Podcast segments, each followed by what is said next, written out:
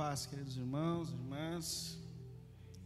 Último dia do ano, privilégio nós estarmos aqui para agradecer a Deus, buscar a direção de Deus mais um tempo da nossa vida. Queria continuar a leitura que nós fizemos no princípio da nossa celebração, que está no Evangelho de João, no capítulo 5. Agora eu quero ler do versículo 9 ao 14. Concluir essa leitura. Evangelho de João, capítulo 5. Agora nós vamos ler do 9 ao 14.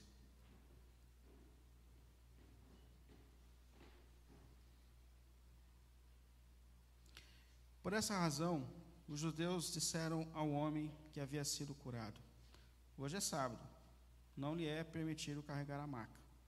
Mas ele respondeu: O homem que me curou me disse: Pegue a sua maca e ande. Então lhe perguntaram: Quem é esse homem que lhe para lhe mandar pegar a maca e andar? O homem que fora curado não tinha a menor ideia de quem era ele, pois Jesus havia desaparecido no meio da multidão. Mais tarde, Jesus o encontrou no templo e lhe disse: Olhe, você está curado. Não volte a pecar, para que algo pior não lhe aconteça. Vamos lá? Ô Senhor, obrigado por esse tão grande privilégio que o Senhor nos dá de concluir o nosso ano, de concluir mais um ano das nossas vidas aqui na Sua casa, Senhor. Obrigado, Senhor, por tudo que o Senhor tem nos feito, na Sua graça, na Sua misericórdia sobre a nossa vida. Obrigado, meu Deus, por esse tempo que o Senhor nos dá. Colocamos esses minutos de reflexão diante de Ti.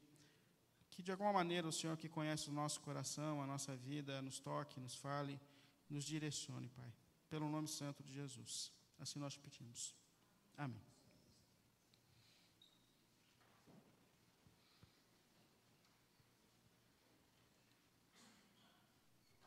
Esse período do ano para mim é um tempo de, de reflexão. Não que eu comece o ano com muitas metas, porque eu não tenho esse hábito, mas acho que é natural nesse período do ano, último dia do ano, a gente parar um pouco para refletir sobre alguns propósitos que a gente tem quando começa o ano, sobre naturalmente algumas metas que acabam vindo ao nosso coração. E se a gente chegou a algum lugar ou não chegou, os desafios que a gente enfrentou, as coisas que a gente superou, eu acho que a reflexão acaba sendo natural nesse período da nossa vida. E eu separei esse texto de João, que é um texto que nos chama a reflexão. Uma das coisas interessantes no Evangelho de João é que João ele sempre está fazendo um esforço para que a gente enxergue para além do milagre, para além daquilo que nós estamos vendo. João ele sempre quer mostrar uma história por trás da história, princípios que estão muito mais além do que aquilo que a gente está enxergando num milagre de Jesus na vida de alguém. E nesse texto aqui não é diferente. Há uma história por trás, existem princípios por trás que, por trás dessa narrativa, também nos tocam e falam intensamente no íntimo do nosso ser. Só para a gente lembrar um pouco desse texto, que é um dos mais conhecidos e comentados, os milagres de Jesus, e entre eles esse aqui é um dos mais conhecidos. O texto fala de um momento em que a nação de Israel estava em festividade. A nação de Israel era uma nação muito festiva, muito celebrativa. E esse era mais um dos momentos de festa que a nação de Israel tinha. As principais festas que aconteciam ali eram a festa da, da, da Páscoa, do Pentecostes e a festa dos tabernáculos. E é interessante que Jesus frequentava as festas de Israel. Essas festas foram estabelecidas pelo próprio Deus. É, Deus gostava que o seu povo fosse um povo festivo, celebrativo. Então a gente pode até frequentar essas festas de fim de ano com tranquilidade no coração, porque o nosso Deus não tem problema com celebrações, com mesa farta, com tempo de alegria. E esse é mais um desses momentos para Israel. Israel está no período festivo, de celebração, de alegria, é um momento especial para eles. E Jesus, ele frequentava essas festas, ele estava presente nesses ambientes. Jesus chegou até a ser conhecido como um comilão e beberrão, porque ele não perdia uma boa festa, sempre estava presente. E acontece que essas festas aconteciam no templo de Jerusalém. Em algum momento na história de Israel, a Páscoa deixou de ser celebrada nos lares, como era lá na instituição do Gênesis, aliás, do Êxodo, e passa a ser celebrada no templo. Então as pessoas tinham que sair de casa e ir até o templo para poder ali oferecer o sacrifício e celebrar, fazer essas celebrações. E depois voltavam para suas casas com um sacrifício que já era oferecido e pronto. E perto desse templo onde eles estão celebrando a festa, tinha um tanque, um tanque chamado Betesda, que é um sentido de lugar de cura. Esses tanques normalmente ficavam fora do templo e eles eram um ambiente onde eles preparavam os animais para o sacrifício. E em torno desse tanque Betesda, em especial, existia uma multidão de pessoas. Por quê? Porque há uma história em Israel que de tempo em tempo Deus desce sobre esse, esse tanque e que, aliás, um anjo de Deus desce sobre esse tanque e balança as águas. E o primeiro que se atirar dentro do tanque recebe a cura de qualquer enfermidade. A gente não sabe se essa história é real. A maioria dos estudiosos diz que isso era uma lenda de Israel. Mas existia uma multidão, porque a gente sabe que toda expectativa de cura, de milagre, de alguma coisa diferente que pode acontecer na vida é atraente para o ser humano. Então, quando existia essa, esse comentário a respeito da possibilidade da cura nesse tanque, isso fazia com que muitas pessoas fossem atraídas para aquele lugar e existia então uma, uma multidão de pessoas que ficavam ali nessa expectativa de que o anjo desceria e que em algum momento o primeiro que pulasse nessa água seria curado. Para mim até mostra a incoerência às vezes desses ambientes da cura, né? Porque porque que Deus estabeleceria um método de cura que beneficia os menos enfermos? Porque se é o primeiro que pula na água que recebe a cura, é óbvio que o aleijado, o cego, teria dificuldade de chegar no, no, no tanque e pular. O cara que estava com a unha encravada era o primeiro a chegar e receber a cura. O cara que tinha alguma coisa que ninguém via era o primeiro a entrar nesse poço. Mas essa expectativa atraía as pessoas. E as pessoas ficavam ali na expectativa de que as águas se agitassem e que eles pulariam na água e seriam curados. Entre as pessoas que se reuniam ali, tem esse homem, que é a pessoa da história. É um homem que está ali há 38 anos. Há 38 anos. É mais tempo do que muita gente tem aqui de idade, né? 38 anos na beira desse tanque, na expectativa de que em algum momento as águas seriam agitadas e que ele seria colocado na água, porque ele não tinha por si capacidade de entrar, mas que alguém o jogaria na água e que ele sairia curado daquele lugar. E Jesus, ele sai do ambiente da festa, onde tudo está acontecendo, e ele vai ao encontro desse homem. E ele vai a esse lugar onde as pessoas estão ali no tempo de sofrimento. E aqui Jesus deixa mais uma lição importante para a gente, porque participar da mesa farta, participar dos momentos de alegria, de celebração, é lícito, é lícito, é de Deus. Mas isso não isenta a gente de ter um olhar para aqueles que não estão na mesa. Então, talvez você saia daqui hoje para participar de muitas boas mesas, e que seja assim, para a glória de Deus, isso é tempo de alegria mas que a gente não deixe de perceber aqueles que não estarão na mesa, porque Jesus percebe aqueles que não estão na mesa. E talvez uma mensagem, uma ligação pode fazer toda a diferença na vida daqueles que não conseguiram chegar até a mesa esse ano. E Jesus vai então até esse lugar onde tem esse homem enfermo, se aproxima dele, e no versículo 6 diz que Jesus olha para ele e fala assim: Você quer ser curado? Você quer ser curado? Essa pergunta de Jesus, ela parece irônica, ou sem sentido. Porque você olhar para um homem que está há 38 anos na beira de um tanque, na expectativa de ser curado, e alguém se aproxima e fala: Você quer ser curado? É a mesma coisa que eu aparecer no médico com muita dor e o médico olhar para mim e falar assim: Você quer ficar bom da dor? Eu falo, Não, eu venho aqui te ver. Não faz o menor sentido isso. Mas Jesus se aproxima desse homem e fala: Mas você quer ser curado? Você quer ser curado? E a resposta do homem faz sentido à pergunta. No versículo 7, diz que o homem olha para Jesus, o paralítico, e ele fala assim: Senhor, eu não tenho ninguém que me ajude a entrar no tanque. Quando a água é agitada, enquanto estou tentando entrar, outra pessoa vem e pula na minha frente e eu não consigo nada. Eu não tenho ninguém que me ajude. Percebe que a pergunta de Jesus, ela é simples e é objetiva. Ele não perguntou a história dele. Ele não perguntou os sofrimentos dele. Ele perguntou: Você quer ser curado? Você quer mudar de vida? Você quer ficar em pé? Você quer restauração? Mas o homem, ele, ele não consegue responder uma pergunta óbvia de uma maneira direta e óbvia. Ele tem que contar toda uma história. Ah, Senhor, se eu soubesse da minha história. Estou aqui há 38 anos, rodeado de pessoas egoístas, excêntricas. Sabe, o senhor não conhece a minha família. Deixa eu falar uma coisa para o senhor da minha família. Todo mundo me largou aqui. Está todo mundo lá na ceia hoje, mas todo mundo me largou aqui. Inclusive, eu estou abandonado aqui, ninguém olha para mim. Aliás, você não olhou para as minhas limitações, para o meu estado, para a minha condição. Está sabendo? Não, você não sabe a minha história, você não sabe o que eu estou sofrendo. É diferente, por exemplo, do cego Bartimeu, que quando percebe que Jesus é, está passando por sua região, ele não quer saber de nada, ele começa a gritar: Filho de Davi, tem compaixão de mim, filho de Davi, tem compaixão de mim, tem compaixão de mim, e ele incomoda todo mundo, ele não quer saber, Jesus para, e quando Jesus para e fala assim: ó, manda chamar, alguém se aproxima de Bartimeu e fala assim: Bartimeu, ele está te chamando. O cara é cego e dá um salto. O cego se levanta se apoiando nas coisas, procurando alguém. Porque, não, não, ele não quer nem saber, ele dá um salto, se ele pula em cima de alguém, ele quer saber, joga a manta para o alto, sem cabeça de quem caiu aquele negócio. E ele sai andando, tem que alguém correr atrás dele e levar ele na direção de Jesus. E quando ele está diante de Jesus, Bartimeu, ele fala assim: e aí, o que, que você quer que eu te faça? Senhor, eu preciso ver, eu preciso ver. Hoje o que limita a minha vida, a minha história, o que me impede de trabalhar, de correr atrás, de formar família, é o problema da minha limitação física. Então eu preciso ver, eu preciso ver. Agora, esse homem não, esse homem ele tem uma história para contar. Ah, Deus, você não sabe dos ambientes que eu fui trabalhar, você não sabe da minha história, você não conhece meu chefe, você não conhece meu funcionário. Aliás, você não conhece a minha igreja, você não conhece meu pastor. Você não conhece a igreja que eu sou pastor. Por isso que não vai para frente. Você, você percebe? Há um caminho, há um caminho de empecilhos que impede ele de simplesmente dizer, Senhor, eu preciso ser curado. Eu preciso ficar em pé. E eu fico pensando se, por vezes, a gente, diante dos problemas que a gente tem, ao invés da gente focar na possibilidade de mudança, de transformação e de cura da nossa alma, do nosso ser, do nosso corpo, a gente não se acostuma a encontrar razões para falar a respeito e justificar o nosso aprisionamento e a nossa paralisia diante de algumas questões da vida.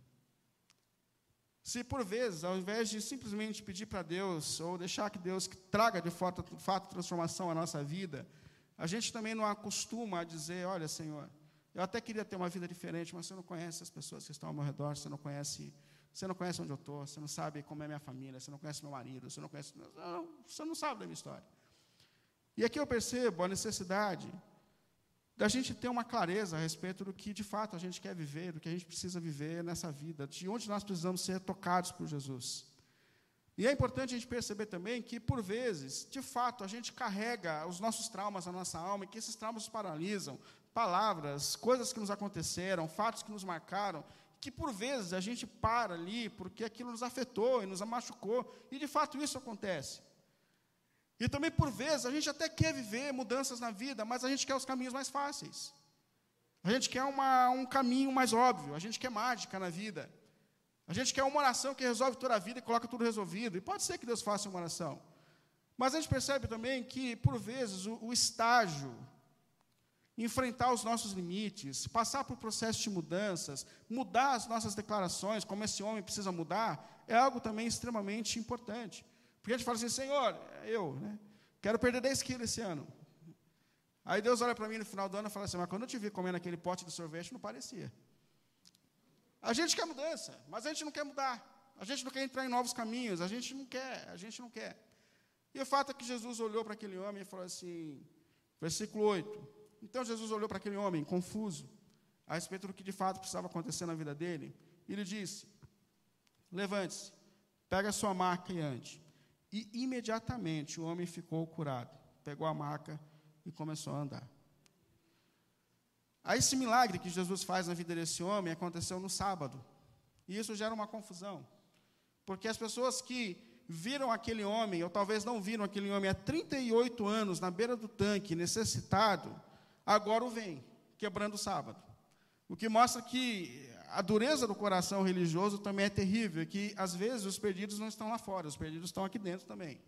Porque ao ver a cura, a restauração daquele homem, eles se incomodam, mas ver o doente não incomoda eles. Então isso causa uma confusão, gera uma discussão terrível, porque Jesus curou o homem e falou: pega as suas coisas e carrega tudo para tua casa e volta para tua vida. E eles perguntam: quem mandou você carregar? O cara falou: eu não sei quem mandou carregar, eu sei que o homem que apareceu aqui mandou carregar, eu carreguei. Essa é a questão. E com meio a essa discussão, Jesus ele foge desse ambiente, ele se coloca no meio da multidão e sai dali. Porque Jesus não gosta de se meter em discussões que não valem a pena. E essa é uma lição importante para a gente também. Existem ambientes de conversa que valem a pena. Trocar ideias é muito bom. Eu gosto muito disso.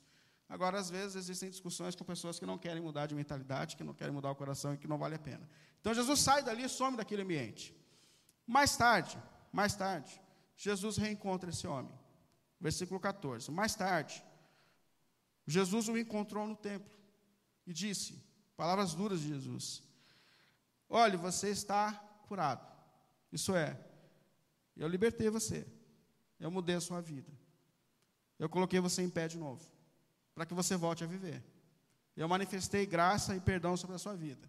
E muito provavelmente, a doença daquele homem estava relacionada a algum pecado que ele tinha cometido. Nem todas as doenças são consequências de pecados, mas a doença desse homem provavelmente era de algum pecado. Mas ele está dizendo: Eu perdoei você. Eu mudei a tua história, eu mudei a tua vida. E essa mesma graça, um dia Deus manifestou sobre todos nós. Quando nós em Cristo fomos perdoados dos nossos pecados e recebemos a oportunidade de viver uma nova história. Quando Jesus nos colocou em pé de novo para que a gente possa viver um tempo de reconstrução. Mas, ao mesmo tempo, Jesus deixa claro que a obra de Cristo na nossa vida traz sobre nós também responsabilidade. Porque ele olha para aquele homem e fala assim: Olha, eu mudei a tua vida, mas passa a viver agora de forma diferente. Não peques mais.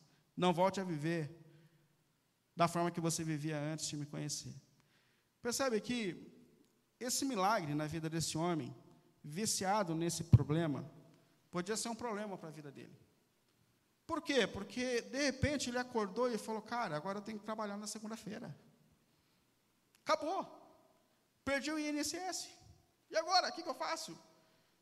Mudou minha vida, mudou minha rotina. Eu estava ali, estava difícil, mas eu estava quietinho ali, estava até quentinho ali. O pessoal trazia marmita para mim todo dia. Mas Jesus me curou.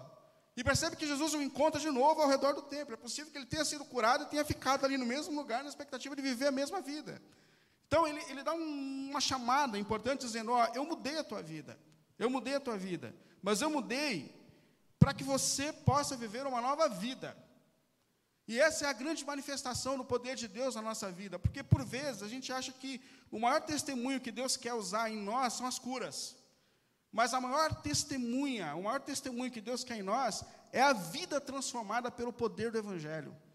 Quando a gente olha o Evangelho, a gente percebe Jesus dizendo às pessoas curadas: Não conte para ninguém que eu te curei. Vocês já viram a quantidade de vezes que Jesus fala às pessoas: Eu te curei, mas não conte para ninguém. Porque Jesus nunca quis fazer do milagre a evidência do poder de Deus na nossa vida, mas sim da nossa transformação, da nossa regeneração. A maior evidência do poder de Deus atuando, na nossa vida é o fruto do Espírito de Deus. É o infiel se tornando uma pessoa fiel, é o arrogante se tornando uma pessoa amável, é o desequilibrado tendo equilíbrio. É, essa é a maior evidência de que Deus de fato está atuando na nossa vida. Por isso que Jesus fala: Olha, eu te curei, eu te libertei, eu te libertei. Mas eu te coloquei em pé para uma nova história, para uma, uma nova vida.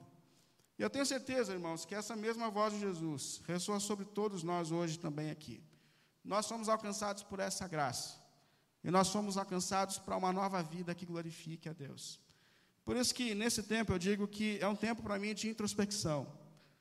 Porque eu sei que o Senhor que um dia me encontrou uma fase no momento da minha vida e me salvou. Assim como ele faz uma volta e reencontra aquele homem de novo, ele nos encontra hoje aqui de novo. E nos faz perceber como a gente tem vivido diante dessa graça que um dia alcançou a nossa vida e alcançou a nossa história.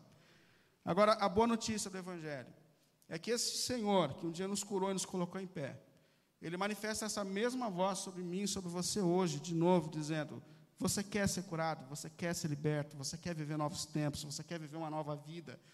Esse mesmo poder é derramado sobre cada um de nós hoje, mais uma vez aqui, para que a gente fique em pé, para que a gente caminhe numa vida que glorifique a Deus. Talvez você pare um pouco para pensar a respeito do seu ano, sobre os altos e baixos. E talvez você termine um ano em baixa. Mas olha, a mesma voz de Jesus que ressoou sobre aquele homem, ressoou sobre mim e sobre você hoje também. Você quer viver para a glória de Deus, você quer viver uma nova vida, você quer viver um ano que glorifique a Deus, pode ficar em pé e caminhar para uma nova vida, porque esse mesmo poder se manifesta sobre você, sobre a sua história, sobre a sua casa, sobre os seus sentimentos, sobre a sua vida. Que o Senhor encontre em nós pessoas com essa disposição para viver uma nova vida, para viver um novo caminho. Que o Senhor nos dê forças por sua graça, para viver um novo ano que o glorifique a cada segundo. Em gratidão a tudo aquilo que Ele tem feito, a toda a graça que dia tem nos alcançado. Em nome de Jesus. Amém. Vamos ficar em pé? Queria fazer essa oração, os irmãos podem vir, mas fazer essa primeira oração com você.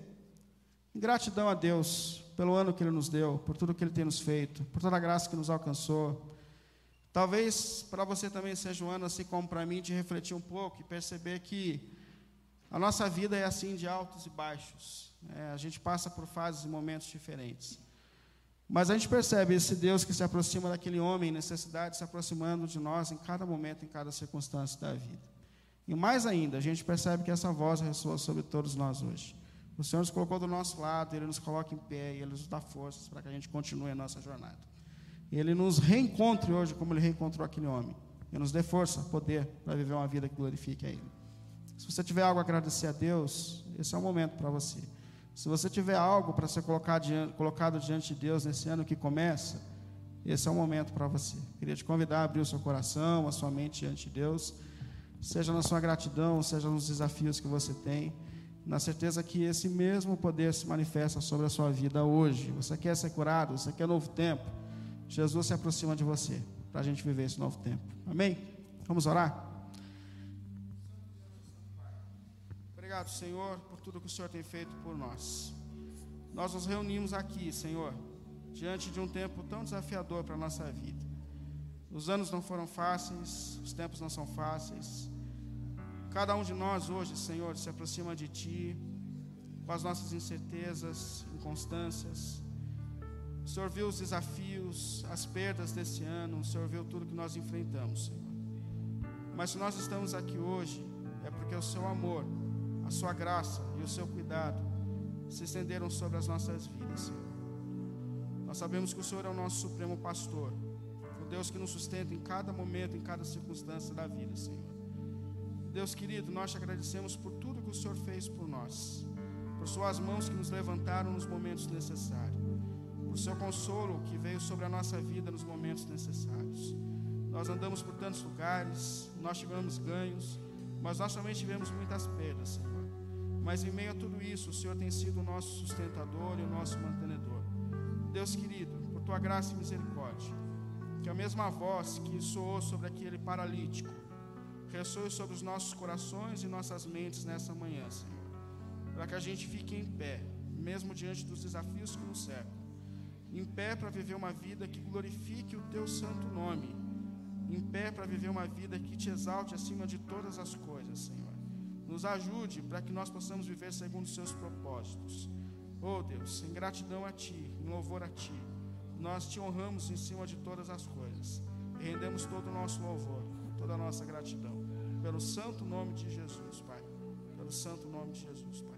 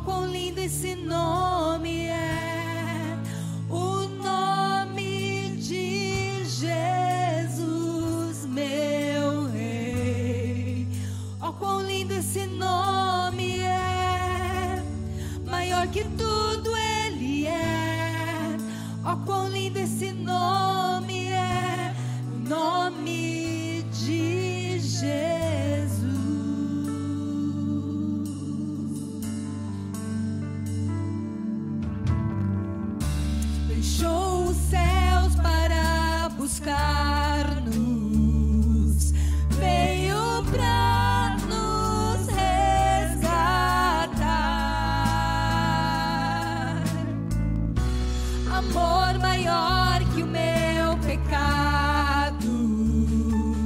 Nada vai nos separar. Oh, quão maravilhoso é! Oh, quão maravilhoso é o nome de Jesus, meu Rei. Oh, quão maravilhoso que tudo Ele é. Ó, oh, quão maravilhoso é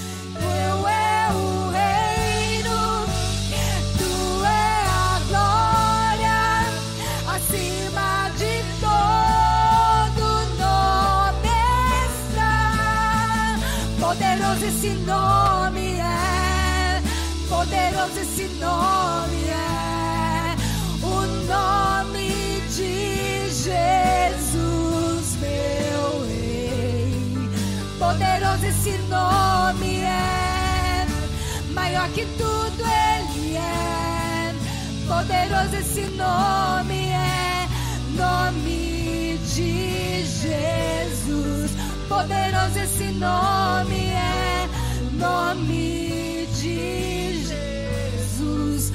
Poderoso esse nome é, nome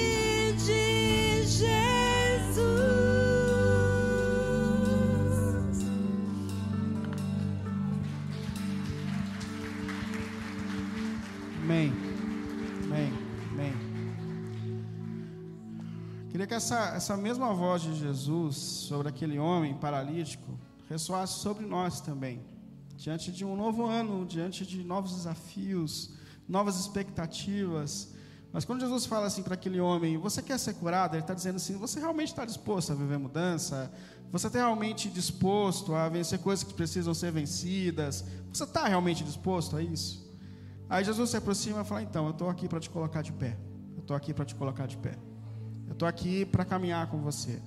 Então, eu não sei quais, de que forma a voz de Jesus soa sobre você, sobre a sua vida, sobre os seus sentimentos, sobre a sua família. Quais são as expectativas naturais que geram no seu coração a respeito de um ano que começa.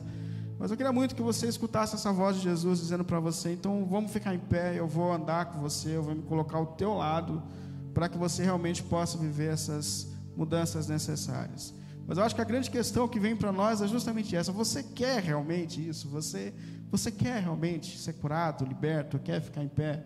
Se a sua resposta é sim diante de Jesus, queria fazer mais uma oração, a última agora, desse ano, aqui em comunidade consagrando esse ano que vem ao Senhor, consagrando a nossa vida, a nossa família, os sonhos que a gente tem no coração. Sonhar é bom, isso nos movimenta, mas acima de tudo, que aquilo que tem sido colocado no nosso coração faça parte do coração do nosso Redentor, do nosso Deus. Que a gente consiga caminhar no poder de Jesus, para a glória de Jesus, para a vontade de Jesus. Ter essa ousadia de falar: Não, Senhor, eu quero andar, mas eu quero andar na tua vontade, eu quero andar naquilo que é o teu propósito. Então, consagrar a minha vida, a tua vida, a tua família, o teu trabalho, os teus sonhos, os teus planos, colocá-los diante de Jesus, na certeza de que Ele está ali do lado, colocando a gente em pé, para que a gente caminhe, caminhe para a glória dele. Vamos orar? Queria te convidar a dobrar os seus joelhos. Os sonhos são seus, as metas são suas. Coloque-os diante de Deus.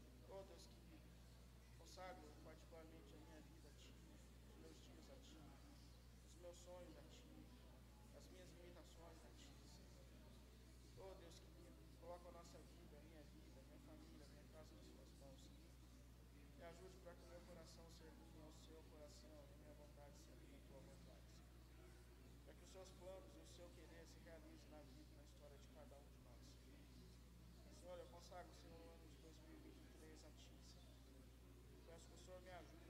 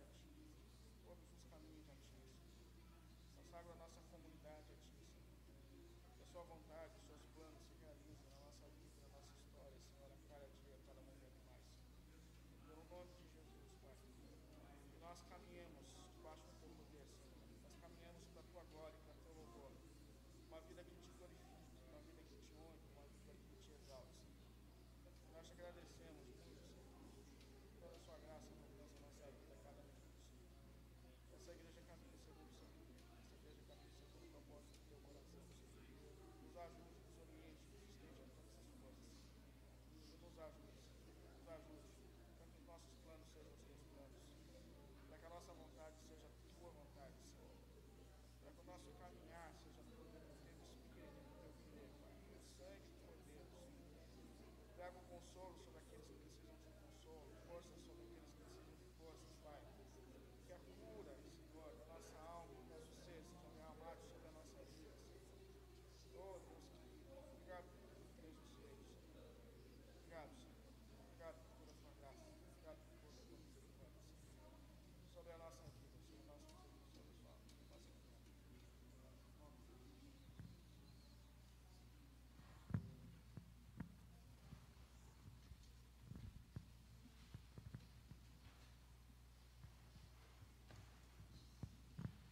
Amém. Queria te convidar a ficar em pé só mais um momento. A gente conclui aqui a última celebração do nosso ano. Com muita gratidão a Deus por Deus, por tudo que Ele tem feito por nós, por toda a graça que Ele tem derramado sobre a nossa vida. Eu particularmente desejo um 2023 dentro da vontade de Deus, cheio das bênçãos de Deus para a tua vida, para a tua casa, para a tua família. A gente se despede com a bênção, que a graça do nosso Senhor Jesus Cristo, o amor de Deus, o nosso eterno Pai, a comunhão e as consolações do Espírito estejam sobre nós. Como é nosso último encontro em comunidade, se você quiser dar feliz ano novo para teu irmão, dar um abraço, que Deus te abençoe e te dê festas abençoadas em nome de Jesus. Amém.